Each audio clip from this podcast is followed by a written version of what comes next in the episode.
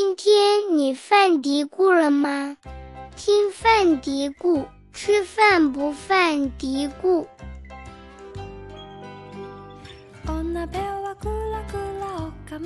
欢迎收听新一期的饭嘀咕，大家好，我是山楂。大家好，我是鱼鱼。哎呀，好久没有坐在同一个房间里面录了，因为之前我们录经常是跟嘉宾连线，然后大家其实一直也也在吐槽我们的录音质量，嗯，确实是有很多条件的限制啊。因为嘉宾的话，他其实并没有特意去准备录音的设备，然后今天希望今天的录音效果能好一点。是的，是的。然后今天这期节目呢，其实呢，我们是想来聊聊健康饮食的一个啊大的一个基础。那其实。想聊这期节目的初衷呢，一个是我自己发现，我最近因为我们做实力派做饮食科普，其实已经蛮久了，七年了。但是我直到最近这段时间，经常的被周围的家人、邻居来问这个东西好不好，或者说我这样吃好不好。嗯。然后可能也是因为这段时间之后，大家的年龄涨上去了，长辈的年龄长，他们可能更有健康意识了。嗯。啊，另外呢，就是我们嗯。上次我们留言做双十一那期节目的时候，其实给大家推荐了一些补充剂嘛，包括怎么选择。然后后台留言就有一个小伙伴，他有问到说，怎么知道自己缺不缺？对。对，所以我们想说，哎，其实缺不缺这个事情，可能很多人会想到的是马上去做一个检查，对吧？嗯，我其实上一期节目我们跟儿童医院的一个营养师聊挑食，这期节目呢，因为录音故障，我们需要重新再录一次。当时他有跟我讲一个事情，我其实还蛮能体会他的心情，因为。呃，其实儿童相对于我们成年人来说，爸爸妈妈是更愿意花时间，会更重视小朋友的饮食问题。然后他就是说，嗯，他在儿童医院做营养师，他会有一个很受挫的一个体验，就是家长他们宁愿花五百块钱去做一个检测，但是呢，对花七十块钱的咨询费，其实就会嘀嘀咕咕的，就觉得我宁愿去看到有这个实际的数据，也不需要说。比如说，给我一些专业的指导，让我去均衡的饮食。嗯，而且很多其实，嗯，比如说我们说去检测一个营养素啊，因为营养素你检测可能是反反映的是你当下的这个情况，它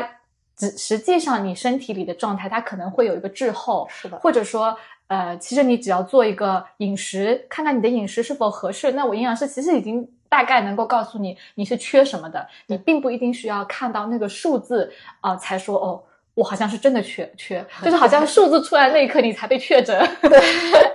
是的，是的，但可能那有点晚了，说实话。对对对，而且其实呃，我们想说这个方法也是适用于大家的，就它并没有那么难，所以我们想嗯可以。嗯，大家也可以了解一下，可能就可以通过这个方式简单的来评估一下自己的饮食，然后呢，也了解说，嗯，可以怎么样让自己吃的更健康，然后在这条路上可以少走弯路，少花冤枉钱。嗯，然后其实我们，嗯，在录这期这期节目之前呢，在我们群友里面，也在我们公众号的读者上面做了个征集，说大家如果有什么疑问可以发过来，也可以把自己的三餐啊发了图片发过来。对，结果。对，每次做这种现场征集活动，我都很忐忑，就是嗯，担心大家没有响应。果然，响应还是有的。对对对，有一个小伙伴给我们发了，但是其嗯，其实一开始是有一个上大学的，应该是学生，他就是说担心学校食堂吃的不好。然后后面其实是另外一个呃小伙伴给我们发了图片。是的，嗯，就其实照片我们这边有，嗯。可以给大家描述一下，对，就是我们看到了这个小伙伴他给我们的三餐基本上都有发，然后早餐呢这里是有牛奶、燕麦还有水果，水果是苹果和树莓，然后牛奶和燕麦，燕麦做了一个燕麦粥。然后他的午餐是主食，特别强调的是二米饭。二米饭应该就是有大米和另外一种米来混合的。嗯，然后呢，其实他发了三天，每天都是一个粗细搭配的。对，是的。然后蔬菜搭配的是青菜，还有啊青菜，还有还有茄子，然后还有花菜。嗯，种类也比较多。对，然后肉搭配的是就蛋白质食物搭配的是酱牛肉、红烧鸡腿和排骨冬瓜。有冬瓜，呃，不，有排骨。然后晚餐的时候呢，这就是今天的这个晚餐是水饺，然后有青菜，还搭配了这个蛋白质食物是鸡腿和酱牛肉，然后还搭配了一个酸奶。但这个酸奶我看了一下，它是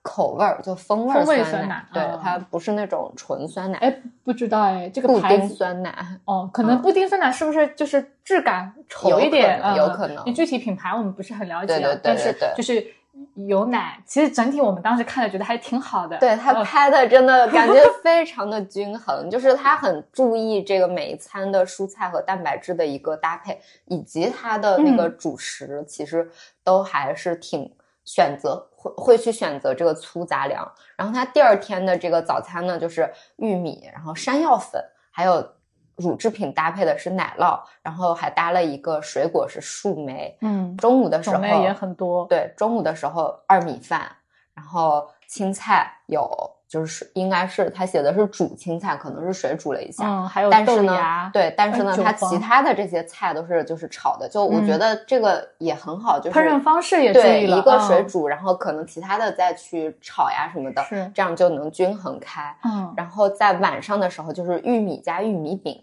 然后有鸭腿，还有呢一个是番茄蘑菇豆腐汤。对，他说这个汤是看了我们 公众号上分享的一个食谱学的，啊还是那个后面那个白菜汤。是的，是的，之前我们有分享过这么一是的，我们的那个食谱搭配的也都是很好的。嗯然后第三天的就是玉米鸡蛋还有牛奶，这是早餐。然后中午的时候是玉米加粗粮窝头，然后还有一个是水煮虾。然后呢，它还有一个就是泡面，但是泡面里面煮了非常多的菜。嗯，自己家的菜应该是对，就是嗯这个，因为是不止一个人的，所以应该是自己可以选择吃什么。对，然后晚餐的时候呢，有芋头，然后还有鸡蛋，还有鱼，嗯然，后还有玉米饼和白菜豆腐蘑菇汤。对真的种类特别多。对，还有一嗯个是杂粮饭加、呃鸭腿加这个青豆盐水虾。青豆盐水虾，然后还有酱牛肉和一个淀粉肠，淀粉肠就是一应该偶尔买的这个，对，因为就是我我看到的时候，我觉得，嗯，他可能也是工作比较忙，不会有太多的时间每一个菜都自己去煮，因为有好多是外卖盒，嗯对嗯但尽量也选择了一些就是种类有很多，然后各个食物的模块都吃到的这么一个是的，是的。然后它的饭就是很值得点赞，杂粮饭，而且是就是紫米和其他搭配的，嗯嗯紫米红豆应该是。是的，对，所以哇，我 我觉本来是有基础的，本来觉得说就是大家可能会发一些嗯。嗯嗯需要，需要我们可以做个反面例子，可以来结合跟大家讲。结果发现这么正面，这么优秀，对对对不愧是我们的听众，大家太棒了，是嗯，点赞点赞点赞点赞嗯，但是其实我们的听众朋友做的特别好，但我们其实自己在日常生活中是确实是会接触到很多，嗯、可能就是需要大家来做一些调整的情况。是的，嗯，像我最近。我因为是有遛狗的关系，所以经常跟我的邻居啊，就是交流会比较多。晚上大家会一起聊天，我就最近听他们讲，就是说我们村里面的老人、嗯。最近特别流行喝牛初乳，啊，就牛初乳这个东西，我感觉都是好久之前嗯。流行过的这一类概念的产品嘛。嗯嗯啊，我们因为村里面情况特殊，老年人大家都住在一起，可能就很容易相互传播，开始喝牛初乳，然后他们就来问我，哎，这个东西好不好，有没有营养？嗯，啊，就老年人其实是很容易受宣传上去的，对吧？嗯嗯对，牛初乳增强免疫力吗？可能是 因为这两年确实就是老年人，老年人大家住在一起，你可能就经常会接收到，嗯，某个老年人生病或者去世的消息，其实对他们的心理影响很大啊，他们可能就会听到这种免疫力的产品就很伤心，大家就嗯。在买，然后一个人买了，就家家户户 都都去买这个事情啊，嗯嗯嗯。对，所以嗯，觉得嗯，但是其实很多老年人他们日常的饮食可能就是反而是没有注意的，是的你光吃这个，即便说牛初乳它，嗯，很好，比如说它很好，但是你对对对，即使它真的有的话，你的整个系统没有改，没有把它改善升级的话，光靠这个肯定是不行的啊。是的，是的，我觉得就是呃，这也是我们在接触用户或者接触大家的过程中感受嗯。到一个比较深的，就是比如说比较会比较迷信某一个，或者比较推崇某一个单一的东西，对。但是呢，就是会忽视整个，比如说它整个的一个饮食结构、饮食状态。对，然后好东西我就一直都吃，可是其实就像你刚刚说的，我整个这个嗯就是底子，或者说它都是呃有问题的。然后那你吃这个补起来的和我亏的这个，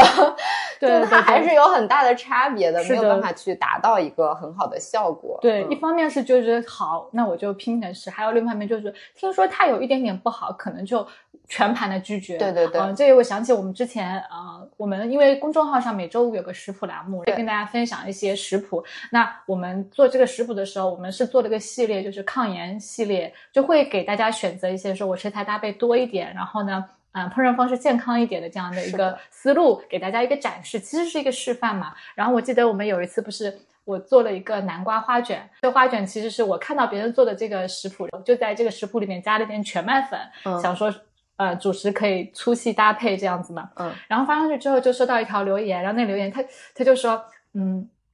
全麦面粉里面的麸质，它本身就是会引起炎症的。嗯我前两年因为桥本，我戒了麸质之后才恢复的。希望你们可以严谨一点。然后，啊就就语气还挺，呃，当然他可能本身没有这个意思，但是嗯你在看文字的时候，呃，看的人可能会有个解读，觉得说这个人好像语气还挺不友善的。嗯然后我当时就回复他说，啊、对，确实麸质可能对有些人来讲是会引起敏。就是敏感的，但是嗯我们这个食谱它并不是说桥本食谱，嗯。并且也并不是所有的桥本它都需要说去避免麸质，嗯。目前也没有说这样一个嗯公认的或者很充足的证据说啊、避免麸质就可以改善桥本，嗯。因为对他来讲可能是个个人经验嘛，对。他可能避免了麸质之外，还做了其他的呃治疗，所以嗯。你也不能明确说你的桥本是因为避免了麸质做好的，对，嗯，对，所以这个也是呃，包括减肥的时候，大家对热量的迷信啊，就是或者一定要避开热量，就是也不考虑，是的是吧？这也是一个问题。对，嗯对我们我们在减重过程中也会遇到很多，嗯、就是只会关注热嗯量、而不嗯考虑其他，就是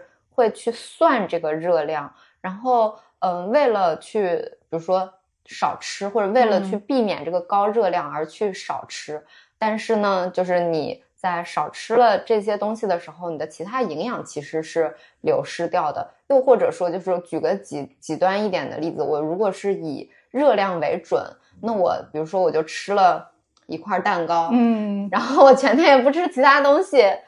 它其实也是就我就热量在这边了，可是我却忽视掉了我的其他的这些食，对、哦对这些食物，是的然，后它就有点本末倒置的感觉。对，嗯就大家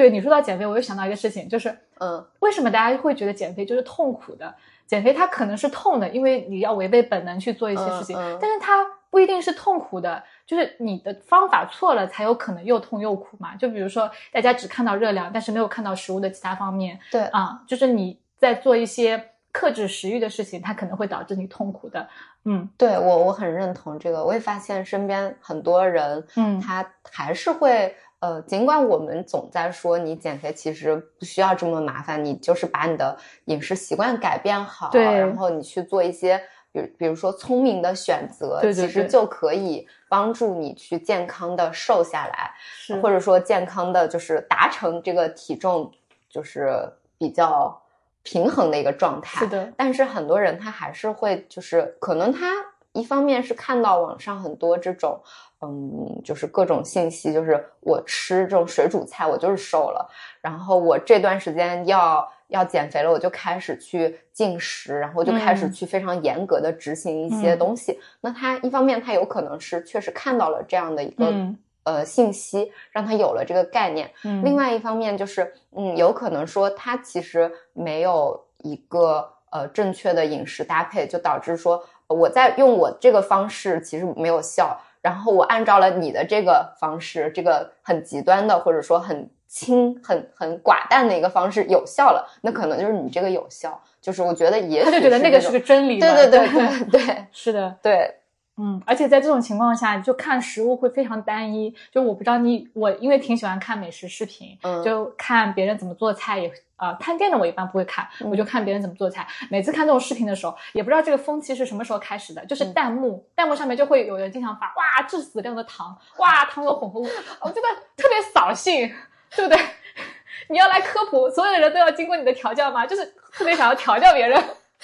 笑 笑死人家是来教你怎么做菜，嗯他不是来教你健康饮食。更何况这些食物也是可以健康饮食当中的一部分的。嗯就看到这种评论的时候，我每次 都觉得太扫兴了，就好像跟一个跟一个吃饭不香的人一起吃饭一样，你也会觉得就挺扫兴的。嗯就这个时候可能看食物的时候，就你只看到了热量，嗯就你没有看到食物的其他方面。嗯就这个也是，就是怎么回事？大家就开始变得不好好吃饭了。是的，嗯，就是呃，去年哎前年了吗？就美国膳食指南出来的时候，我们也有嗯发一个文章，当时就讲到了啊、其实它这个膳食指南里面有很多原则，可能是会让大家觉得很意外的，嗯就是我们经常说的二零八零原则，它应该是八十五十五吧，就是说你大部分时间可以吃健康的，然后可以留一些呃份。给自己一些空间，你可以去选择那些你自己想吃，但是可能不那么健康的一个食物啊。对对，确实是这样子的。对所以，嗯，本身可能膳食就是模式，它就是一个长期的一个就是习惯，然后它也是个动态的东西，对对吧？就是不需要说严格控制，然后嗯、呃非常的就是嗯嗯，就是像食物警察一样去抠一些东西，对对对那那就让整个这个食物它失去了很多这种乐趣。是，就是你抠，就食物警察，就是比如说呃我们吃饭啊，白粥不好啊，白粥是垃圾食品，或者说反式脂肪啊，就嗯这类，就是小红书上真的是好像是反式脂肪，反反式脂肪大本营。小红书上这类信息特别多，就是他当然说啊、呃是有问题，对吧？嗯反式脂肪有问题，精制碳水过多是有问题，嗯但是如果就是我们把所有的注意都放在上面，又回到那个问题嘛，就你嗯的一切精力都放在上面，或者说你的一切精力都投入到那些你觉得好的东西，嗯但是忽视了一个整体的结构，整个系统的去升级。这样就是内卷嘛，就大家最讨厌的内卷，这就是一个内卷的行为，是不是？你不一定会获得更多的收益的。是的，嗯嗯是的，所以其实我们一直在说这个整体的体系、整体的结构嘛，所以我们今天其实是嗯想给大家介绍一下，我们怎么可以让自己的饮食结构到底是怎么样的是一个比较合适的一个饮食结构，嗯大家怎么样去掌握一些啊、各种健康饮食的一个通用的一个结构，嗯然后你就可以抓大放小，自己可以吃的比较轻松一些，然后。就是轻松一点，就现在大家可能对饭都太紧张了，嗯特别是有一些健康意识的人，对吃饭这件事情很紧张，嗯所以我们是想说，我们可以先从这个结结构入手，然后啊、呃大家一起来了解一下这个，嗯，饮食怎么样吃的更健康，然后轻松一点。嗯嗯，对，其实刚才那个那个我们在介介绍那个听众朋友的那个给我们发的图的时候，其实鱼鱼在介绍的时候已经是按照这个结构来说了。啊 我当时想打断下意识 有太多专业术语啊，对可以整体来说一下。确实是对下意就是其实会讲到说主食、蔬菜、蛋白质类食物，这个可能就是我们一餐的一个基本结构嘛。嗯是的对，不知道大家有没有看到过《中国居民膳食指南》？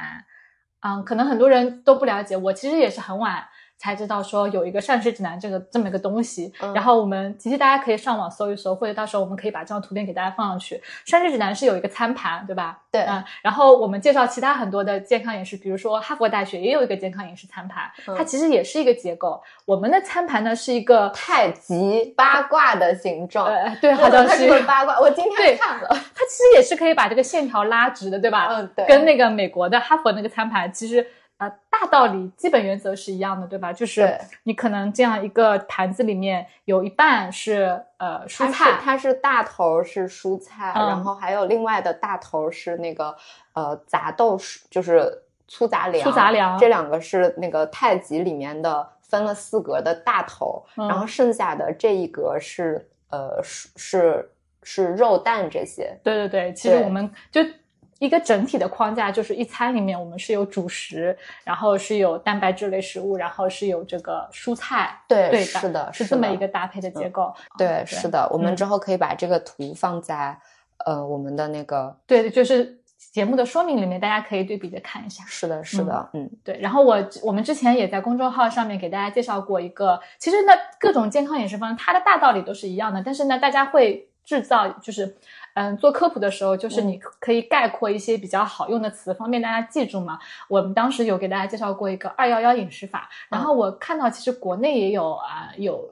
呃那个科普的老师在做。对啊、我最早其实是在一本日本的杂志上面看到的，他是一个日本的营养师给一个运动员，那个运动员好叫什么名字我忘记掉，他是个花滑运动员，嗯然后那个书他专门出了一个像杂志书一样的，那个名字嗯就叫二幺幺饮食法啊。啊对对，但是我不知道，可能国内的相互借鉴，或者说是反正不管黑猫老黑猫白猫，抓到老鼠都是好猫是的，啊，就是也是可以分享给大家。他那个二幺幺大概是，哎是怎么样来着？就是比如说我把一个盘子隔成四格，嗯然后我其中有两格两份都是蔬菜，嗯，对对，但是蔬菜的话，呃，就是可以再去精细一点，一格我比如说是一个绿叶蔬菜，另另另外一格可能是一些菌菇啊什么的，对其他选项，然后就是两格是二嘛，接着就是一一格一格是主食，对。对，然后另另外一格，然后另外一格它就是那个蛋白质食物，就比如说什么肉啊、蛋啊，或者说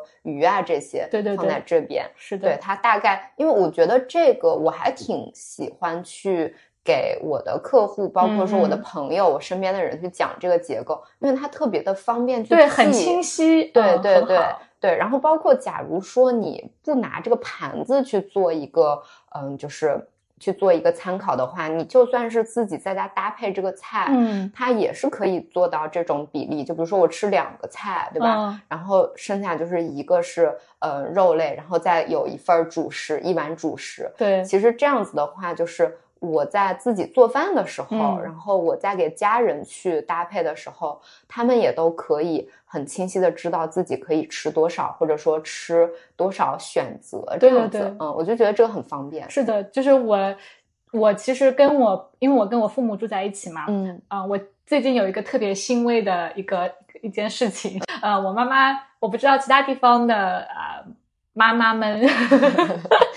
就对 对对，我们这边呃会有这么一个习惯，就是那个女性到了一定年龄之后，她们可能会去特别的呃对佛教活动非常上心啊、就会开始说，比如说初一十五要吃个素啦，嗯。然后呢要念念经什么的。那我妈妈她就是最呃这几年开始会有这样子的一些活动，然后嗯。跟一些阿姨们一起，然后呢。她吃素的时候就不能吃肉嘛，啊、嗯她她是蛋也不吃，肉也不吃，鱼虾这种动物类食物都不吃，嗯但是他喝奶。然后呢，每次他吃素的时候，我就会跟我妈妈讲啊，我就说，那你豆腐买一点啊，豆腐啊、素鸡啊、豆腐干啊。然后我每次做饭，我都说，那今天那这个菜你吃，你可以嗯把这个都吃掉。然后他就后面有一次我们一起走路的时候，他就跟跟我讲，我说他就说我还跟别人讲嘞，你们吃素的时候要吃豆腐哦。啊，那真的是好棒啊，很有成就感。啊，我当时就觉得嗯挺好的。嗯那他又去传播给其他的叔叔阿姨啊，其他的阿姨听。嗯这一方面是因为啊、呃可能他现在觉得确实是呃。就能够感受到身体的变化。另外呢，就他也是感受到了身边的呃人，就是年纪大了之后会有一些身体的不适，嗯然后周围可能家里人生病之后，呃，医生啊都会强调他要注意蛋白质嘛，就是正反两方面的信息，让他知道说，哎，确实我的饮食是要这样子，然后他就会慢慢的调整。是的，嗯，今天早上我们家啊、早上吃面，我妈妈吃面，以前吃面的时候，她就只有面跟菜，嗯，经常是这样子。然后今天她就很主动的打了鸡蛋，我听到她在打蛋的时候，我心里面啊，好开心，很开心，有成就。感对，就觉得说她不需要我再去提醒了啊，嗯她知道说要加一个鸡蛋进去，嗯就是潜移默化的，其实培养了一个意识。对对对，嗯。就这就是我们说的，呃，我妈妈可能现在也建立了，说我一餐饭要有主食，然后嗯。要有蛋白质类的食物，然后要有那个蔬菜，嗯，嗯，是，其实这这其实就是一个可以帮我们有很大改进的一个方法了，是的，对，嗯，但是呢，说到蛋白质类食物，其实我妈妈逐渐建立起来说，啊、豆制品它其实是跟肉类可以互相替换的，这嗯。是逐渐建立起来的一个，对吧？对，但嗯。大部分就是我所知的吧，嗯。很多呃觉得自己晚上吃的很好、很清淡的饮食，或者说日常吃的很好、很清淡的饮食，它是嗯、呃以蔬菜为主的，嗯就是像我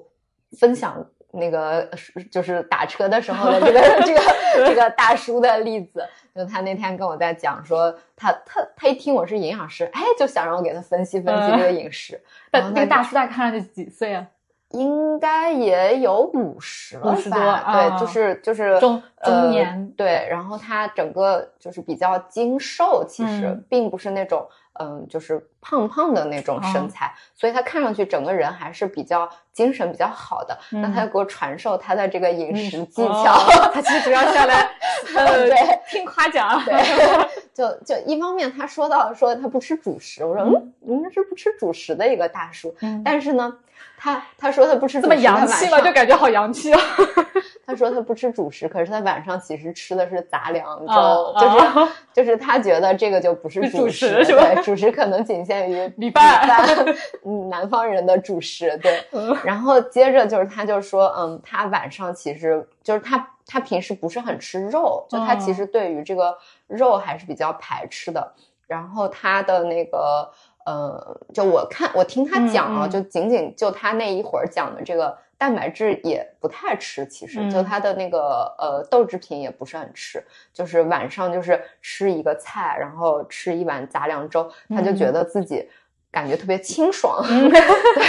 对，尤其是我就可能吃的量不多，也是可以让你觉得嗯负担没有那么重吧。嗯对，对，他他特别强调，比如说他在前一天有应酬了之后，嗯他就会刻意的在就是接下来的几天下。都去这么就是吃的非常少，并且避开吃肉啊什么的，就是包括豆制品。他当然他没提到说嗯自己会不会专门去吃豆制品吧，然后就他就觉得特别骄傲，特别清爽，嗯特嗯，别开心。是的，对，但但是我也发现，就是从他的这个描述里面和就是以以及我从从其他地方听的吧，嗯大家其实还是会对于这种就是肉类啊，然后嗯，就是肉就跟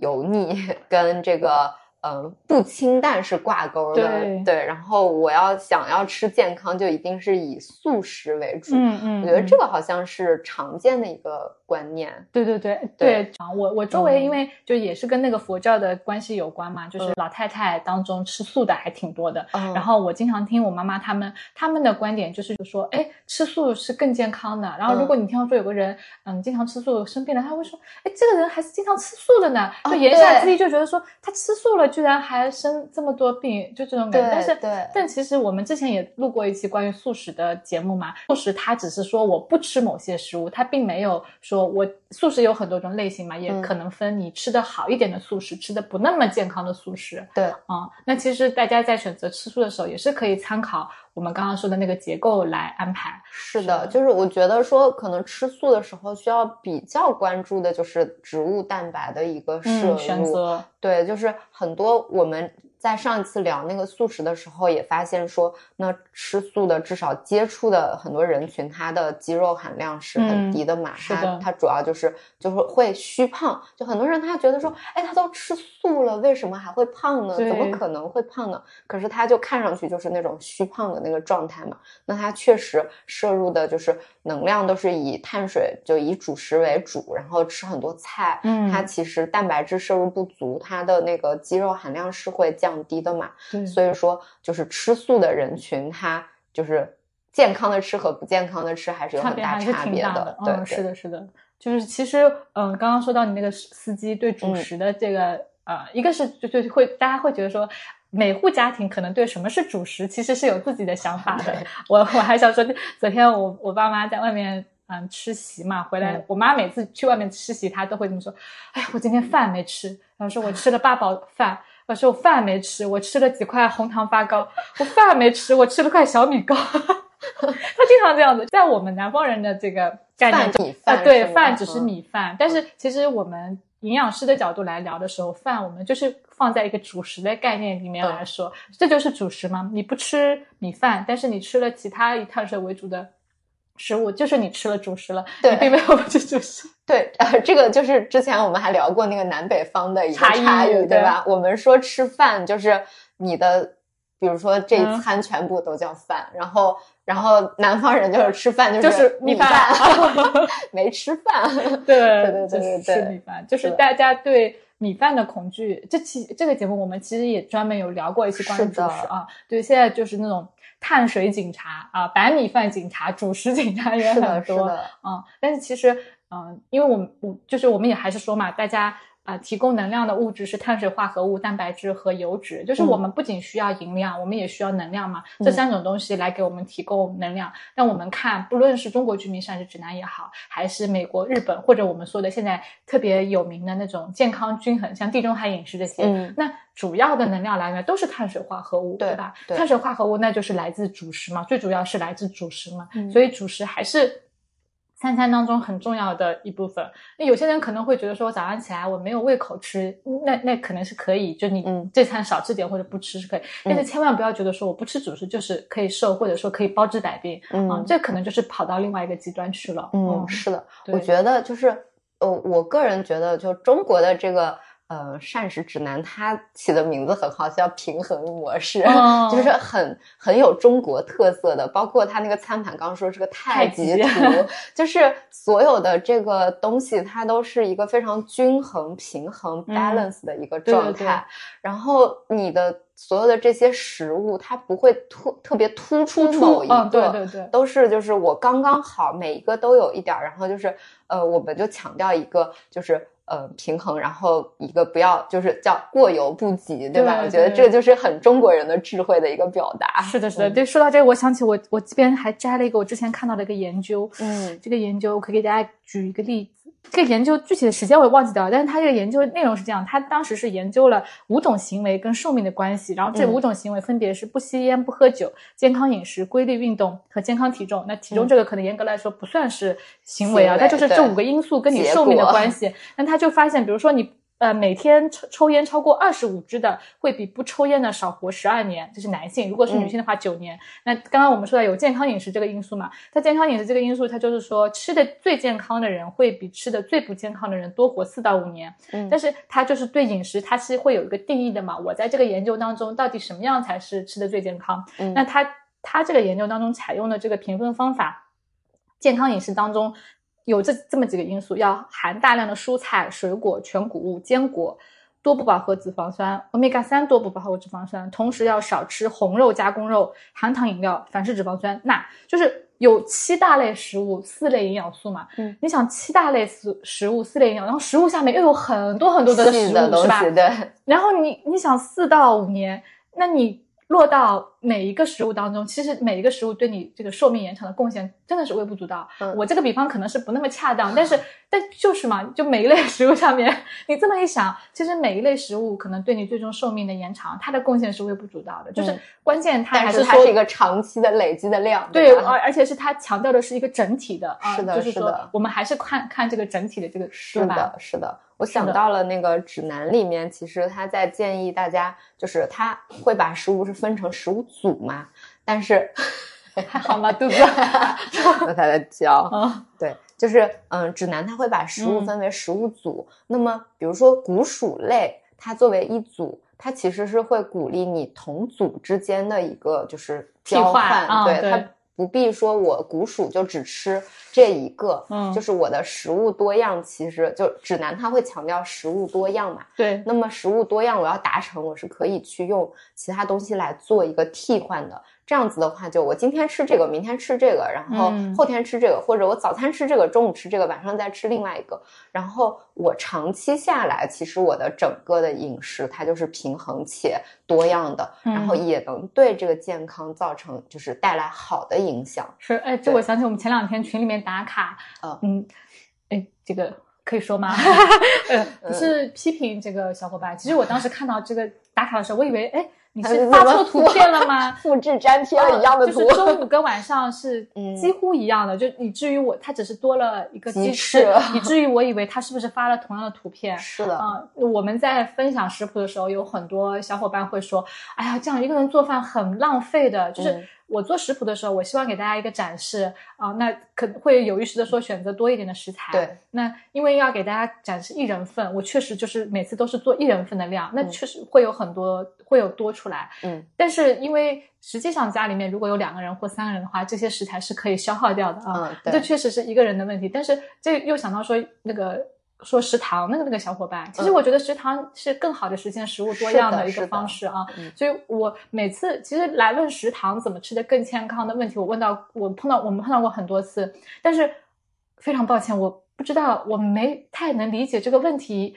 大家为什么会觉得食堂特别难？因为我自己的经验，像大学食堂或者嗯、呃大家现在有些公司或者单位有食堂，其实你的菜品选择是更多的，肯定是会比家里能吃到更多的食物。对，但是但是我观察了一下，嗯。就是原先我们的那个楼下也有食堂，然后嗯。食堂里面的选项就是清蒸的，它是一类，但是呢，大家去拿这个清蒸的菜就比较少，然后嗯。它就是更多的呃会去拿像什么糖醋排骨啊，就是里脊，就是糖醋里脊啊，然后还有就是什么。呃，就是什么红烧肉啊，嗯就是比如嗯说这些，它是比较受欢迎的菜嗯品。然后同时呢，就是呃菜，就是比如说酸辣土豆丝儿，嗯嗯、酸辣白菜，酸辣白菜这还是个菜，对吧？酸辣土豆丝儿，然后嗯，然后还有就是就是这些菜，它是比如说。大家会有意识的去搭配一荤一素，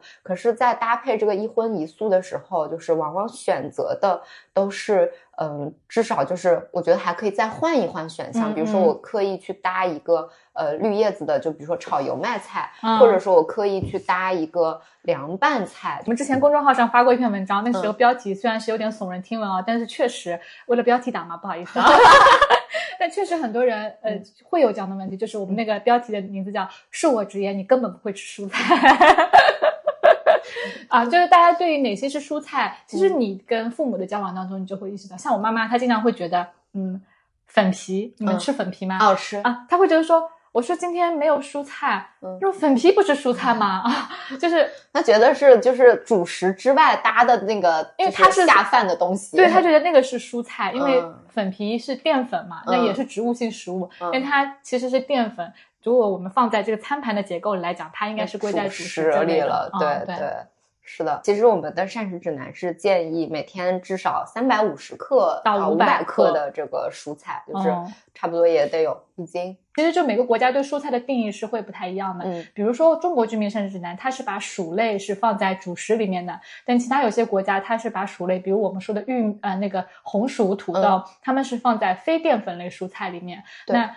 这些国家的指南，它就会特别强调说，哎，你这个蔬菜要大部分是非淀粉类蔬菜，对啊，他会那比如说他会讲强调说是一份叶类蔬菜。对对对对，嗯嗯，所以我们在说呃每要吃什么三百五十克到五百克蔬菜的时候，也是强调说，嗯，大家要把那些叶类、瓜类的这种嗯水分含量多，但是淀粉比较少的这一类蔬菜，这类蔬菜热量也比较低，然后你可以多吃一点啊，是对尽量增加一些这种蔬菜的摄入。对，包嗯括就是深色的蔬菜，颜色越深，然后它的整整个这个营养密度可能就会更高。然后嗯就像是刚说的深叶子、深绿色的叶子蔬菜，嗯还有一些五颜六色的这种，它可能会有更多的这种植物化合物，让它的嗯。颜色更丰富。那其实我们会就是更建议大家去选择不同颜色的蔬菜去做一个搭配。可能大家做饭的人会觉得有点麻烦，嗯就是我 我要各种搭配，但是其实我自己做菜，我就会觉得有很多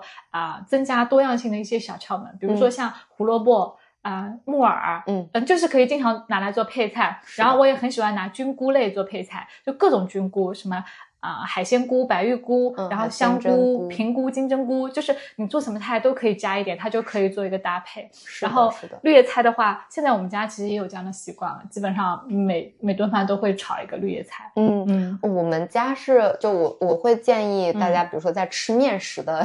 比较多的情况下，然后去煮一把蔬菜。对就是这也是我观察我就是以前我们家的一个饮食，然后和嗯现在的一个变化吧。以前我们就是吃面的时候，不是一大碗面，然后盖一些浇头嘛。嗯那其实就都是主食面面食为主，然后菜又很少。然后那个浇头里面，其实它是为了让整个这个面有味道，它会水会多一点嘛，汤会多一点。对，所以它其实菜也很少。是的然后。还有就是会有一些，比如说呃，比如说土豆肉末卤这种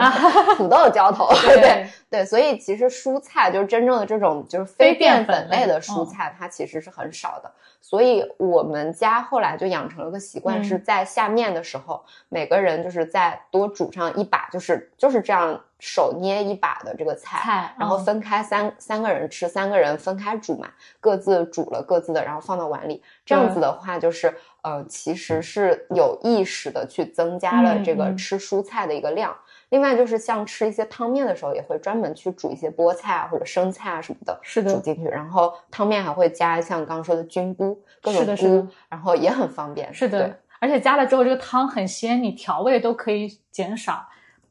我最近做食谱就是一个明显的感受，嗯。嗯，膳食指南说推荐吃三百五十到五百克蔬菜嘛，嗯。我经常觉得我三百五十克到五百克蔬菜三餐里面不够分，嗯，就是你炒一个菜，可能一方面也是因为一个人的菜量确实是不太好炒，嗯，但是呢，你炒完之后，因为蔬菜中国人是吃熟的多嘛，嗯你炒完之后它分量就变小了，嗯、体积变小了，不对是说分量变小了，就体积变小了，其实量并不多。我我其实是可以多加一点的啊，就大家都是可以根据自己的情况你增加一点，因为蔬菜本身它的热量主要来自于你烹调的时候加的油吧，可能啊本身是比较少的，然后嗯多吃一点又可以增加一些那个保膳食纤维保护感，对对对？嗯，这这个话题我又想到，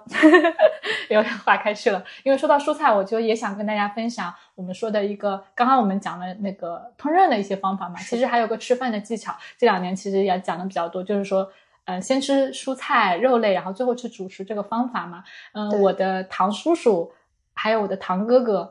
相继查出了糖尿病，嗯然后呢，其实这个吃饭方法，我以前也经常跟我爸妈讲，我说，嗯，我爸妈的习惯都是一上来就扒米饭，特别是我爸爸，他真的吃饭就都是这样子的，一上来就扒米饭，然后会经常跟他讲，哎，不要一上来就扒米饭，因为年纪大了嘛，总是更容易发生慢性病，嗯然后。就要先吃菜啊什么的，嗯我爸爸其实不太能听进去。然后呢，因为我堂叔他得了糖尿病之后，他就很注意饮食嘛，他就开始跟家里人科普说，不能饭打底，要菜打底。哎，我想 是不是是是不是？就是我觉得哇，就好有通俗智慧，通俗易嗯懂易懂。然后我妈听我堂叔叔讲了之后，回来就来跟我们讲说：“哎呀，你叔叔现在吃饭顿顿杂粮饭，说好久没看到白米饭了啊。”然后还跟大家科普说要菜打底、饭打嗯底。然后这个就是强化了他去执行这样一个方式。对，嗯而且用这种就是很通俗、接地气的表述，就更容易让人接受。是的，是嗯，的。我当时听到说：“哎，这个表示好，我要记下来。”好有智慧啊！嗯果然智慧在民民间，对吧？嗯，就很能嗯很听得懂，哎，就先吃这个嘛。对，虽然表达的是同一个意思，哎呀，我们这些文字工作者 太失败了。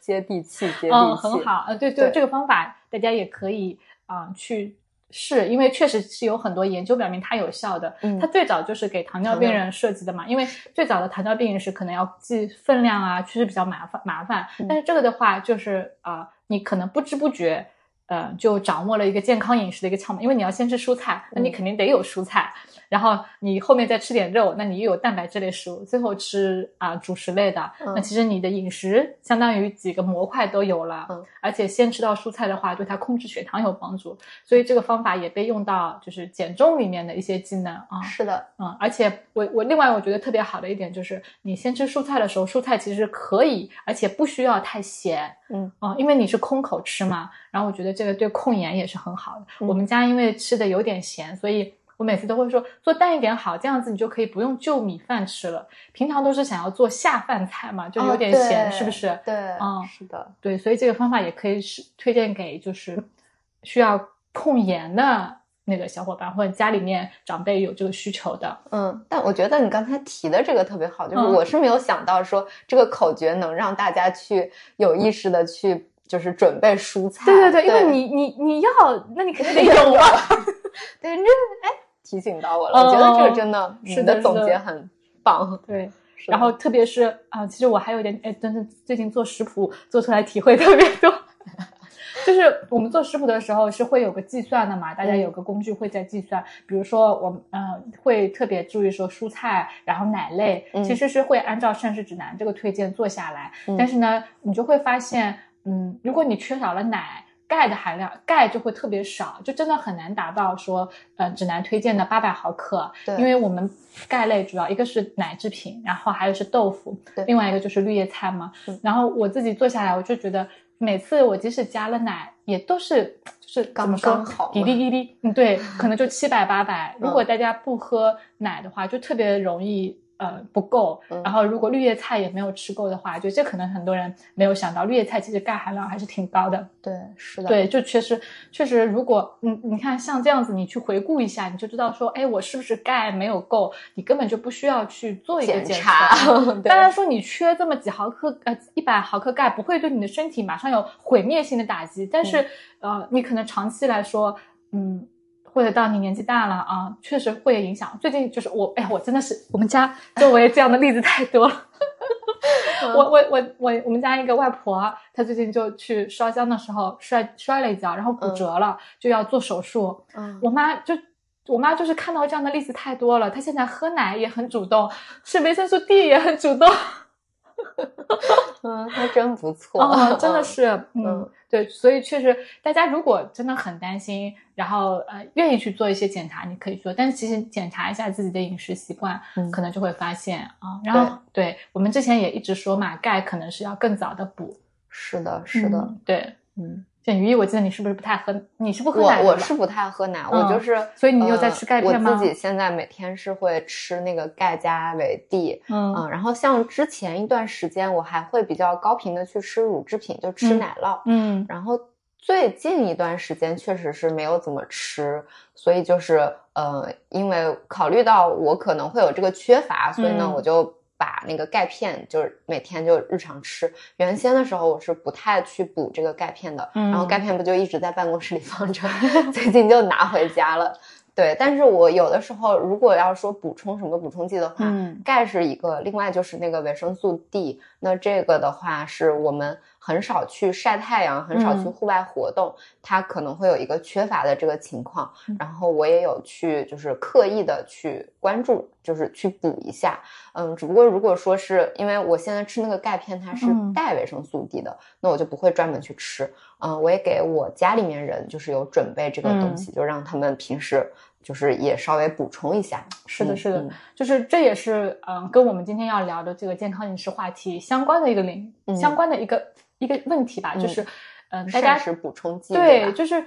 大家都会就是很朴素的一个想法，那我没吃够，我直接吃这些补充剂可不可以？嗯像我的我的应该是我的什么外甥吗，嗯，这个我的这个关系我老搞不清楚。小朋友真的就是不爱吃蔬菜，嗯然后你就特别明显的能看到他脸色是很不好的。我看到他的脸色就是不是那种特别健康、嗯特别有活力的小朋友的脸色嘛，就是黄黄的，眼睑下面又白白的，啊、又有点暗沉。嗯。然后我看到他这个脸色之后，我就经常呃路上会去 观察，嗯。呃，我我我们家附近就有两个小学嘛，嗯。然后每次放学的时候，我就会去路上观察一些小朋友的脸色，嗯。就我经常发现有很多小朋友脸色就是这样暗沉，你嗯心里就会联想，哎，这小朋友可能就是不好好吃饭吧，活动是不是或者户外户外活动可能也少，这样、嗯。然后就是吃饭可能也不好好吃，然后他的妈妈就会给他说，那吃个维生素 C 吧，嗯就是会觉得说，哎，我蔬菜吃不够，我就吃个维生素 C，啊，很多会有这样的想法，对对吧？对，嗯包括就以前我也说过一个分享过一个例子，就是嗯我们的那个减重的小伙伴，嗯，不是有不愿意吃饭的，他就说，既然你总说就是蔬菜水果这些他们的营养。需要就是是这个这个这个，那我去吃一颗维生素是不是就多维是不是就可以？嗯，然后觉得 大家这个思路 也是挺开阔的。对，就是 缺啥补啥，它确实是个正经的食疗路子，但是就是这怎么说呢？就是食物的成分多到我们想不到。对他现嗯在还、就是我们之前一直也是强调，目前没有某一个东西它是嗯能够全部都 cover 住，就是哦，就像一些补剂啊什么的，它是嗯没有办法去 cover 住所有的营养的嘛。对，那这个时候就是呃，如果只是靠补剂，靠一些膳食补充剂。呃它膳食补充剂就是叫膳食的补充，对吧？它也不是说就是让你用来替代掉膳食的。但是很多人他就觉得我不吃饭，不好好吃饭，但我去靠这个补充剂，让我好像能够达到一个每天的需要，是不是就够了？可是很多就是食物它本身的其他的一些营养素，它可能是没有办法去达到的。再加上说还有一些，比如说营养素的吸收利用，对吧？嗯它并不是说，嗯，对，它并不是说你吃这个补剂你就都能吸收，或者说嗯会不会过量的问题。那食物它还是一个比较安全的一个嗯，就是一个来源嘛，对吧？嗯，是的。嗯其实我经常看，我们会经常看一些研究文章嘛，然后包括也会去回顾营养学的发展历史，我就觉得是个很有意思的，就是你会看到人类是怎么样一步一步一步的加深对这个事情的了解，嗯也会看到说哇，当时的人类是多么的，就当时。也不是当时的科学家，他们也是头脑最发达的一群人，也会有特别啊、呃天真的一面嘛。就是嗯我们大家可能都听说过维生素 C 发现的那个例子嘛，就是可能一一四零零年代，可能就是那个那个十五世纪的时候，嗯航海因为没有蔬新鲜的水果蔬菜，然后得了那个坏血病嘛，对，因为这个病嘛，就然后发现了维生素 C，就是这对大家来讲是一个灵感，哇，原来是我补了这个东西，我就可以治好这个病，那是不是？呃，其他的这些东西我也可以通过说我补充就能治好了嘛？嗯就确实，曾经营养营营养学的发展是有这样一段过程的。那在这个研研究当中，我们就发现了很多维生素啊，这这些成分嘛。但是现在我们面临的问题已经不是营养缺乏病了，就是我们现在人类面临的都是慢性病啊，像或者那个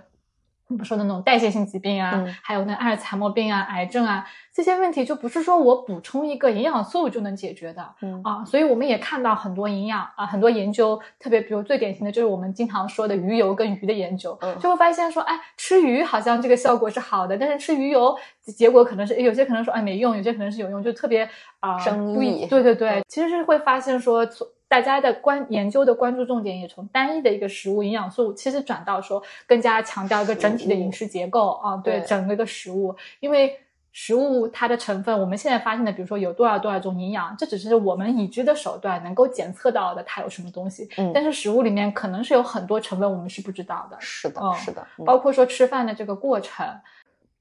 现在大家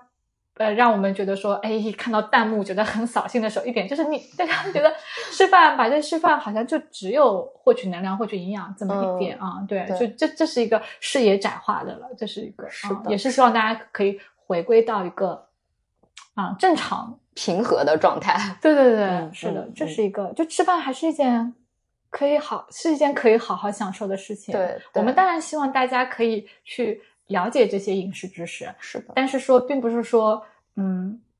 就是不要用为了绑架，对对对对对。就是用太用力了，就是就是有点像在沼沼泽地里面，然后可能就越陷越深了。其实就是，嗯，我觉得还有大家还会对一个健康饮食的嗯误区是，比如说我的健康饮食是贵的，就是我可这个能食材可能都是很华丽被社交媒体给惯坏的啊！对你必须得拍的美美的啊！对，然后必须就是搭配的多精致，嗯然后嗯要做的多好什么的，是，但其实就是从生活中的呃发现，就是健康饮食它未必很贵。嗯嗯。嗯就举一个我奶奶的例子，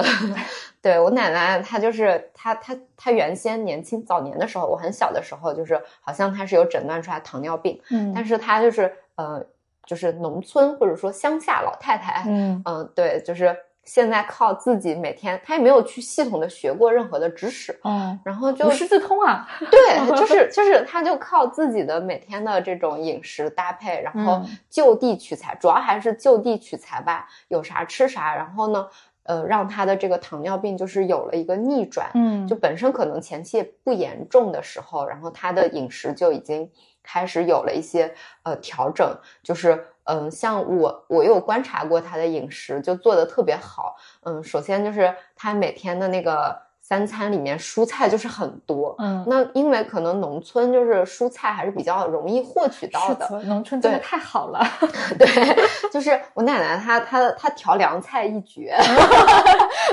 我们我们我奶奶她是那个运城就晋南那边的，然后嗯吃凉菜吃的很多。那她平时每餐她一定是有一个凉拌的蔬菜，比如说呃像凉拌的韭菜，哦，韭菜还可以凉拌，对吧？？我也只有在我奶奶家才会吃这个。它不会有很刺激的味就是道吗？所以所以你不去社交啊？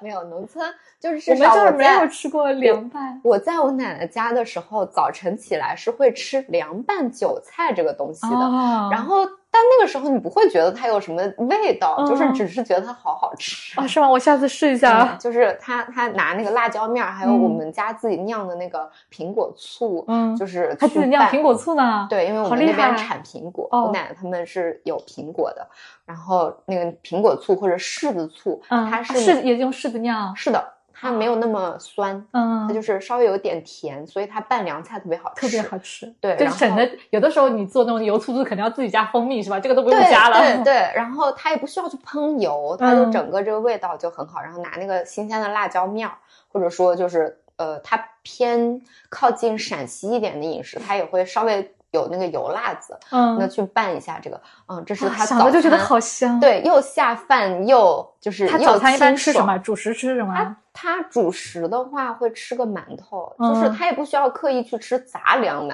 头，嗯嗯嗯他就吃他自己去做的那种大白馒头，然后属于很宣，就是宣宣是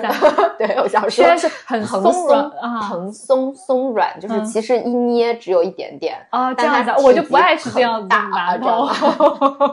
我奶奶做的可好吃了，嗯对，然后然后搭配这个馒头，但是馒头它都不是一开始就吃，它就是刚说了有一个凉拌的嗯纯素菜，然后它会再去炒一个鸡蛋，就是或者叫摊个蛋饼，嗯，然后那那是他的每天早晨的蛋白质食物，然后呢，他还有可能再会去炒一个，比如说西葫芦，就是素炒一个西葫芦，有可能这个是前一天晚上剩下来的，嗯但是呢，就是另外的一个素菜。对，如果说我们，比如说我们回老家的时候，我奶奶可能还会再去弄一个其他的，比如说什么酱牛肉啊，啊，就大菜就是这种、对嗯这种肉菜再搭配上。然后这样子的话，你看它其实蔬菜也是占结构是很好好的，嗯对。对，然后它的主食也就一点点，可是嗯接着可能他有的时候会喝那个米汤，嗯就我刚刚说，啊对，跟我解释了好久什么是米汤，大家不要笑话我，就确实南北方有差异。有可能其他人也不也不知道。我 对对对我我一会儿看看有没有什么图片可以给大家。我们这边也有米汤，但是我我我意识的米汤，我们这边米汤就是《红楼梦》里有的嗯，啊，就是上面轻轻的那个，对，就是那种呃米油，就是嗯大米粥煮的那个油，然后嗯你下面其实下面的那个淀米粒是不吃的，而且是要煮很久，它嗯就是像浆稀的浆糊一样这是我理解的米汤。我们的米汤就是，呃，比如说拿小米，嗯然后和加很多水，最后煮出来的那种。比稀饭水多的，比粥要再稀一点的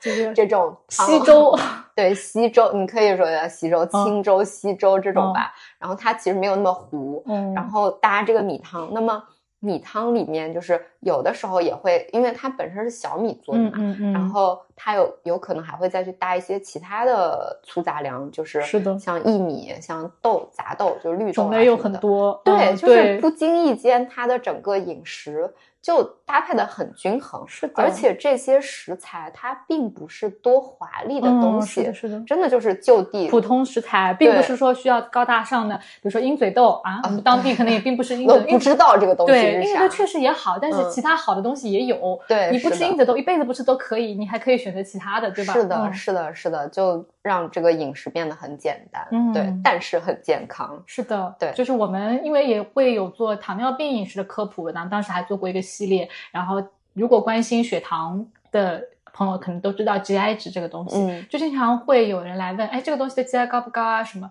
我们也分享过，就是已经有的这些数据，但是其实呢，我们也经常会。在大家掌握一个大的原则嘛，比如说刚才鱼鱼有介绍奶奶有蔬菜，那其实你蔬菜跟主食搭配着吃，包括我们前面介绍的说，就是一个进食顺序嘛，是。嗯其实就是可以改变它的一个 GI 值，对，并不一定说需要呃那个一定要全麦或者一定要杂粮全对谷物啊，因为其实嗯每个人的反应也不一样，你可能特别的苛刻的去追求，给自己的饮食增加很大难度，增加压力，其实这个可能又是一个嗯健康饮食跟健康饮食的本意是相违背的，对，嗯是的，是。是的，嗯。特别好。嗯，是，就所以鱼鱼当时还在说了，说觉得南方的主食种类特别少。我听一听下来，确实啊，嗯，像我们家其实可能平常不太会吃豆类，豆类一般只有在夏天说煮绿豆粥的时候，嗯会煮一下啊。我们吃就是至少我看我们家吃的还是挺频繁的，嗯就是像米汤，它就是一个可以集结很多东西的一对，什么都可以放进去。对，它甚至有的时候里面，我我们家还会煮核桃仁儿啊放进去，它也是很香的。，对然后还会煮，比如说像泡一些黄豆放进去，啊啊啊！，对它的那个口感又不一样。然后我们的就是，我觉得至少我在我们家接触的嗯这种主食，它的就是种类还是还是很多的挺多的。然后它的这个就是它的粗粗杂粮的这个种类就很多。嗯然后像我不是我我的在实力派的名字叫油面鱼，对尽管现在简称鱼，但其实是油面。对，我是个它也是一种主食粮，，对我是我是北方的一个主食，然后它好像嗯是西北这边就是会有的一个特色食物。对，但是像大家去吃什么西贝莜面村啊这些，嗯它就是这个油面，然后它也是一种，它也是一种就是对粗杂粮嘛，它？是一种燕麦，对油嗯麦，油麦油麦，它就属于一种燕麦对，然后像我们还会有什么玉米面啊、啊，然后还有高粱面，是的，是的，对，然后还有什么呃叫什么啊？那个那个那个香不是香米，高呃粱，就是黄米，黄米啊，黄米就是就像小啊米一样的大一点的那个，对，然后这些种类就，特别确实是北方这类是会更多一点。是的，是的。嗯然后，然后就其实，呃，说到这个，就想到了，其实我们的膳还是膳食指南，它其实建议说，大家的这个饮食不必一味的追求这种嗯粗杂粮，对对吧对？它是粗细搭配。是的，那那就是你比如说，你有一餐。你有一餐是有这个嗯。粗杂粮作为主食，就比如说我们刚刚说的小米，就是嗯。小米汤，对吧？或者说你呃，就是二米饭这种，我每一餐我是粗细搭配着来也可以，但是就没有必要一味追求说我全部都只吃粗粮，嗯就是那嗯就没有必要了，是吧的？嗯，对，其实我们看，我记得当时那个美国膳食指南出来美国可能也是一个多民族的一个国家嘛，啊嗯，它可能呃，就是世界范围内的人都会去。其实他的膳食指南也会在指南里面特别强调，就是说各个民族你都可以按照自己的饮食习惯来嗯搭建一个健康饮食。就健康饮食，它没有一个唯一的绝对的这样一个模板，就你必须这么吃。包括我们大家说的那个地中海饮食，我之前因为啊。准备地中海饮食内容，有专门去看过，因为嗯地中海饮食、它也是一个说当地的人发现，哎，你吃的挺好的，然后科学家给它冠名叫地中海饮食。对但是地中海沿岸是有那么多国家，他们可能宗教背景也不一样，然后嗯各个地方的物产也不一样。其实大家的饮食，你说你很难用一个模板套过去的，而且随着历史的发展，它也是在不断的演进的。我们只不过是去吸取了这个饮食模式当中的，你你把一个公式概括出来，哦，这点是好的，那你对纳入到自己的，对对对，你就是学一点这个精髓嘛，这样嗯就就有好处，是的，是吧？嗯这个健康饮食，嗯，对。那我们要再往下介绍一下其他的。啊，嗯对，我们也说到，哎，你说到主食，我说我们这边也有一个好 挺好的呀 鱼米之乡啊，对，腊八粥啊，哦，对对对对，腊八粥，腊八粥其实也是一个挺好的一个搭配嘛。但是我觉得挺遗憾的，腊八粥我觉得很好吃，然后嗯。挺遗憾的一点就是我们一般就只会在腊八那段时间煮。嗯。我感觉这个甜好像主要来自加的那种食材，因为嗯会加桂圆啊，会加枣啊，银耳，对对对，这些东西，嗯，对，糖我不知道会不会加，但是小的时候就很喜欢吃这个东西。是的，啊是的，我们我们这边是这样子，就是每个村会有庙，然后每到腊八的时候，我外婆会很早很早就嗯骑这个小三轮，然后拿这个大电饭锅去打粥回来，然后你早上起来的时候，我们就会喝到这个粥，嗯然后稠稠的。现在的话，杭州其实是各个寺庙都会发嘛啊，嗯就是没有像庙里煮的这样稠啊，嗯就这是一个。冬天的仪式感，其实从饮食多样性的角度来讲，它也是一个很智慧啊、对对对，嗯是的。是的，当然，就是我们前面聊的时候，其实也一直有说到烹饪方式嘛，嗯。这个也是我们在考虑健康饮食的时候，就是我注意食材选择、注意结构之后，另外还是要注意烹饪方式这一点的啊，嗯嗯就对对。对吧？像粥，有的时候我们经常会讲说，哎，可能不要呃煮的太糊，对。或者说特因为对控制血糖需求的人来讲，然后可能炒菜的时候油温不要太高，不要经常吃油炸的，就是只是不是说完全不能吃啊，啊对。对对，偶尔吃一点其实是嗯。因为有些菜可能就是煎炸之后有个特殊的味道嘛，对吧？对，是它。特别好吃，偶尔吃一下，其实并不会有什么问题。就像嗯最一开始你说的，嗯，它的二十八十，对吧？对，就其实是有百分之二十，我可以去尝试一些其他的一些东西，嗯然后我其他的百分之八十，我是一个就是很就是比较注意的一个嗯状态。包括刚才说的，你比如说呃，一餐里面搭配一个凉菜，或者说我在吃食堂的时候，对我我去选一个就是凉拌的或者是清蒸的，嗯其他的我再用别的那些不太就是油大一点的也没有关系，但是主要就是还是做到一个平衡，对吧？对对对就是给一部分的空间给到他们，剩下的我们做做好就好了嘛。其实我们讲到了主食，讲到了蔬菜，讲到了蛋白质类食物，嗯，然后奶其实也有零零星星的提及嘛。嗯。然后我们在这个节目水果啊，对，就还想说水果。其实我说到水果或者说到奶的时候啊，我们节目开始前其实也有聊到这个事情嘛，嗯觉得说我们虽然说健康饮食它不需要很贵，但是它确实需要花一点钱。比如说嗯奶，对很多地方来讲是贵的，贵一点的。水果其实现在物价也挺高的啊、对对吧？其实你是会看到有嗯，会有很多人他因为经济上的原因啊、比如说我日常其实是没有这个啊。时间上或者金钱上的余力嗯去考虑水果或者去考虑奶这个问题的啊，但是确实水果也是呃每个膳食指南都会推荐的一种一类食材。是的，对是的。嗯但是就是一方面是，嗯、就是有些可能物资会少一点，然后我们买水果它价格就会贵一点。嗯但是另一方面，大家我感觉现在都意识到了水果是一个健康食物，然后它嗯就又会面临一个问题，就是我吃很太多多对吧？就是哦就是觉得很健康，我就只吃水水果然后抱着抱着水果不吃其他东西了，对吧？哦，是哎，这么想，我说我妹妹家那个小孩，就我那个刚刚我们有讲到我外甥嘛，他不爱嗯吃蔬菜，嗯，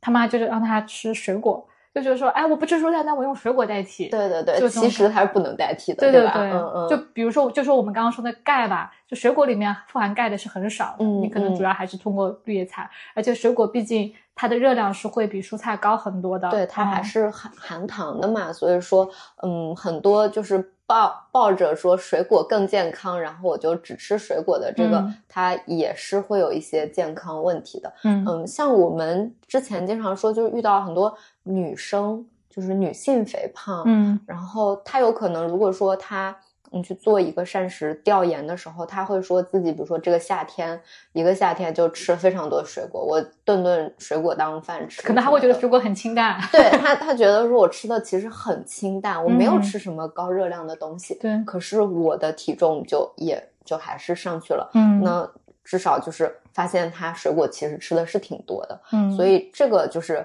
也是一个常见的误区。包括说好多家长觉得，嗯，比如说水果它很好，就天天给小朋友喝就是果汁，对对对各种果汁，然后搭配的，包括在外面买也是买的是果汁，嗯优先选的也是果果汁，汁对吧？嗯就是会特别注意这个东西，它也是就是无意间让小朋友额外去摄入了很多这种糖啊，嗯，然后摄入了超过自己推荐量的一个水果，对吧？是的，是的。嗯那其实一方这这个东西又是一个，它就像是一个很容易反弹的。你说吃多了、嗯啊，就觉得好又吃多。另外一方面，他反弹到另外一方面，就觉得他，哎呀，你说水果热量高，那我完全不吃了，或者我嗯减肥我不敢吃水果，嗯这也是我们经常看到的一类，嗯对吧？那其实我我记得我之前我们之前也分享过一篇文章，就是总结了各类食物在减肥中的作用。嗯那水果其实整体来讲，你放在一个整体的膳食当中，它对减肥这个作用是正向的。是的，啊其实，大家可能都会都有体会，因为水果你是完整的吃的时候，水分很多，它是会带来饱腹感的。啊嗯，对，我我现在我自己的一个感觉就是，嗯，我想要呃吃零食的时候，或者是有点饿的时候，就不是嘴巴馋，就确实有点饿，嗯我会首先想到的两类零食就是水果，要么一个是水果，一个是酸奶。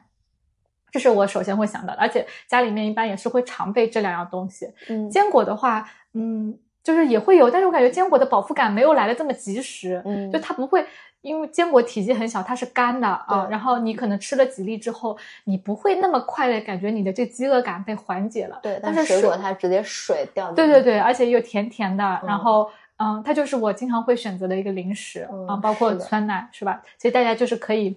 经常会问大家说减肥的时候吃什么零食，这个好像就是一个，我就觉得是挺好的对，是很健康的一个选项、啊，是的。嗯而且，嗯，杭州的物价确实是有点高的，你有没有觉得？有是吧？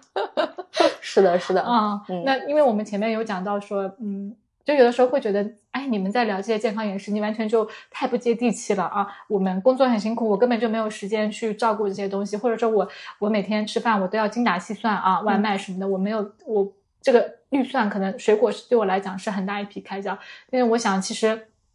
呃，一方面，比如说各地会有一些当地的特产啊东西，对，并不说一定要去追求某一种水果，对因为嗯，当我们在说呃营养学研究当中说某类水果好的时候，做了很多研究，大家可能会啊、不由自主地说觉得是不是我就要吃那种才可以，但其实并不是这样子的，嗯就是我们研在说水果好的时候，上期指南也是说整体的一类类水果，对并没有说要让大家去你必须得吃某一种水果啊。对其实健康饮食它并没有想象的那么门槛那么高，嗯对对，这就又说回到了我奶奶家，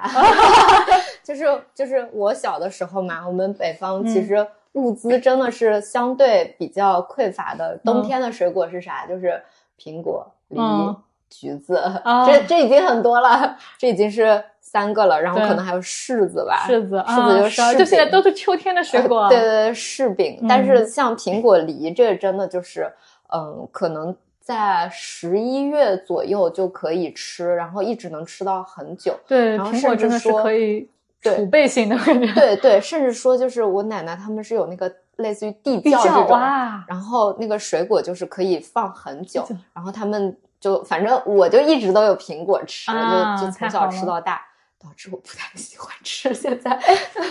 不知道大家有没有这样的体会？我觉得现在苹果太甜了，就甜到觉得很单调，只有甜味儿，就是它没有一点变化，嗯，有这种感觉吗？我觉得，我觉得就是我奶奶他们家的那个苹果呢是好吃的，啊，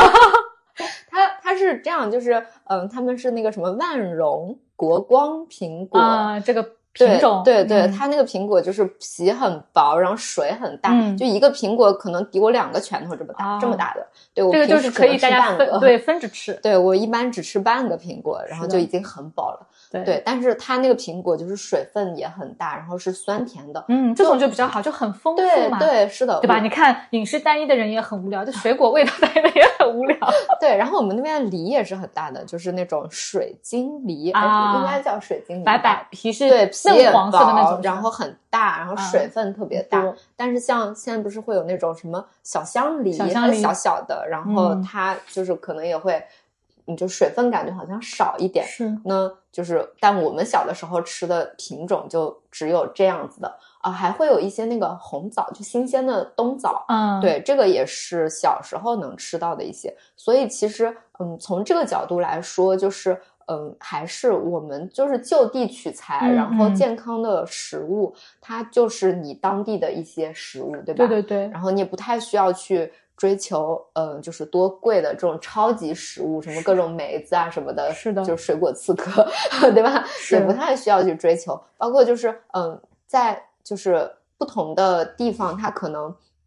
水果它有一个时令性嘛，就秋嗯天的水果、冬天的水果，然后可能还有就是春天的时候，嗯嗯就是。当当季的这个它又会更好吃，然后就整个这一年都有期待不同的东西。对对对，说到各种梅子嘛，嗯树莓啊、蔓越莓啊、呃蓝莓啊，嗯就我我特别能理解大家心情，因为它确实长得很好看，嗯，然后年轻人可能也喜欢这种啊，你拍照片也好看，会有一个社交需求。像我们做食谱，因为要给大家拍拍照片，有的时候也会选这种，因为嗯拍下去这个图片会更好看啊，是个呈现。颜色好看。我们不是说这个食物不好，它确实有很多可取之处比如我们说各种莓类的时候，它可能会相对于其他苹果这类，它的糖分会更少一嗯些，然后纤纤维含量可能更高一些。因为这种东西它都是带皮吃的，皮又薄薄的，就是它嗯果肉部分少嘛，嗯那相对来说可能就你摄入的糖分少一点，纤维是更多一点，对有一些啊。就是控制体重的人，他是好的，而且我觉得他有一点，就是他是小粒的，嗯，大家吃东西有没有这种有没有这个，就是它是一种心理上是对大脑的一个欺骗，就是小粒的东西，吃一会儿你可以吃对，很饱。嗯那当然你，我们把苹果切小了，可能也有类似的效果，但嗯我们很多时候可能就一个苹果啃嘛。嗯就其实莓类水果是有很多可取之处，但是大家又经常会把它夸大一些，比如说像蓝莓啊。我们之前做过一个选题，叫做“超级食物的平替”，就是拿蓝莓你跟其他的一些水果比，像蓝莓，它可能我们大家更关注是它的呃花青素，嗯嗯，对，它含量可能确实挺高的，但是它像维 C 啊，其他这方面其实它并不突出。嗯但是如果我们要补花青素的话，啊、我们是有很多其他的选择的啊、就是中国比如有常见的那种李子嗯啊，然后包括我们那个红豆，对嗯，含量都挺高的，然后紫甘蓝啊、番薯这些都是可以的啊。就是并不是说贵的东西营养就一定是更好的。那我们买任何东西的时候，肯定都会想，嗯，贵有贵的道理吧。但是其实，在嗯食物的营养上面来讲，它并不总是这样的一个道理，贵的就是更好。可能它贵是因为它的整个成本会高一点，对对对，采摘不方便啊什么的。是的，是的，对。然后我们最近在做一个嗯枸杞的选题嘛，欢迎大家关注我们的视频哈。山山山楂在养生 啊！因为我们在设计这个选题的时候，我说我其实本来也不吃枸杞的，但是呢，啊，我做完之后我就觉得说，哎，枸杞其实确实也是一个挺好的食物。嗯，就大家如果啊蓝莓啊会呃就是蓝莓挺贵的，新鲜蓝莓也不好买，那其实干枸杞也是一个。选择，对干的当然是不太能补充维生素啦。我看了一下研究，它新鲜的时候维 C 含量是挺高的，但是它因为晒干了嘛，你指望不了它补充维生素。但是如果大家就是想补充一些植物化学物，那枸杞确实还是个不错的选择。它的黄酮啊、贝塔胡萝卜素、叶米啊、玉米黄质吧，就含量也都挺高的。它也算是浆果类的，对，也是一个浆果类的。就大家是有很多不同的选择，而且各种去换着来，嗯。就种类也很多嘛，是的，是的，就没有必要去追求单一的贵的这个东西了。对，当然我们在说枸杞好的时候，并不一定说你一定要吃它，就是你不吃它也是可以的。对，它还是有很多平替的，或者它的一些营养都还是可以从别的地方获取到的。是的，是的，就是总的来说，我们说到一个健康饮食，它是会有一些特点的。这个地方我其实是借用了，哎，我还蛮喜欢的，美国的，我们办公室有一本啊美国的营养学的教材，它。就概括了健康饮食的一个特点。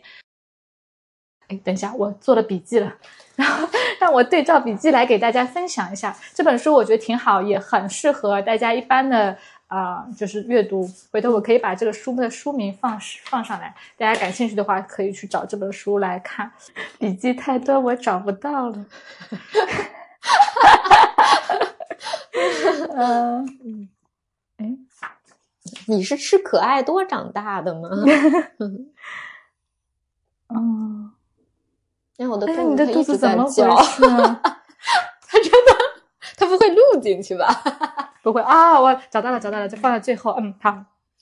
对这个书里的关于健康饮食的一个观点啊，说什么样的健康饮食，他给我给了我们呃五个关键词。首先是充足，嗯，就是他说的充足，第一点是能量充足。这个能量是我们大家很多人都会忽略的，大家觉得能量反而是个可怕的东西，嗯啊，就是能量充足是第一点。第二点就是均衡，就各类食物都有，这就是我们讲到的各个结构嘛，二幺幺这个结构，我有提供啊能量的。主食主要提供能量这一类，然后蛋白质类是我们身体的这个结构嘛，嗯，然后再是那个蔬菜水果，可能更多是维生素啊、植物化学物这个方面的，就是均衡，它都要有。然后第三点，他讲到了控制热量，嗯，那就是我既要充足，但是同时热量要要不要太超了啊，嗯，就是我们现在面临的很多慢性病，其实都是跟热量超标有关嘛，嗯，这是第一个第三个点，然后第四个点是适量，就是嗯，大家不知道有没有看过一个，嗯，可能是没有看过，就是死亡曲线吗？不是，就是各种营养素。哎，包括死亡醛也是，就是我们之前有分享过，嗯，大家可能也看到过，就吕耶刀的一个研究，吃饭研究，关于碳水到底是怎么样的。它其实是，哎，到这个顶点低了之后，它又上去了。对，那其实营养素它也是有这样一个 U 型的曲线，它有一个适宜的范围，可能你太少了，太多了，这个死亡率都是高的。对，所以是一个适宜的范围，都是过犹不及的。是的。然后最后一个点就是多样化，嗯啊，充足、适量、均衡、多样化，再加个控制热量，就多样化也是这个点。那其实只要在多样化的基础上。如果是多样化的话，大家就是就你如果抓住了多样化这个点，我们就不会不太会容易陷入这种死磕单一的食物、单一的营养素，这种不仅增加自己的这种压力，而且对钱包也不友好，对不对？对，是的，是吧？啊，对，就最后把这个分享给大家。嗯，好的，那我们今天就聊到这里。好的，嗯，珍珍惜生命，远离内远离内卷，珍惜生命，远离内 卷，对，大家都能够吃得开心，然后也吃得健康，嗯，好，谢谢大家，那我们，下期节目再见，感谢大家的收听，拜拜，拜拜。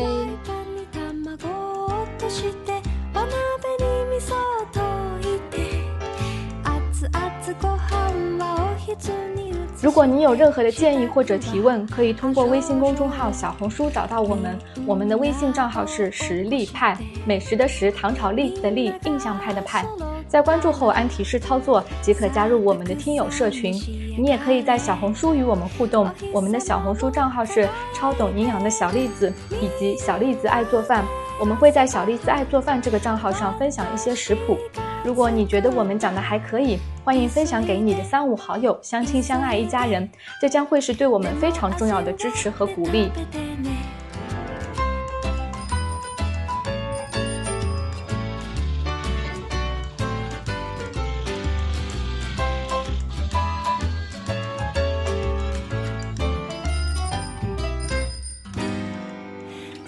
魚はジュージュー油もジュワジュワ 素手で触ってあっちち耳たぶつまんでお水で冷やしてそんな暇ありません。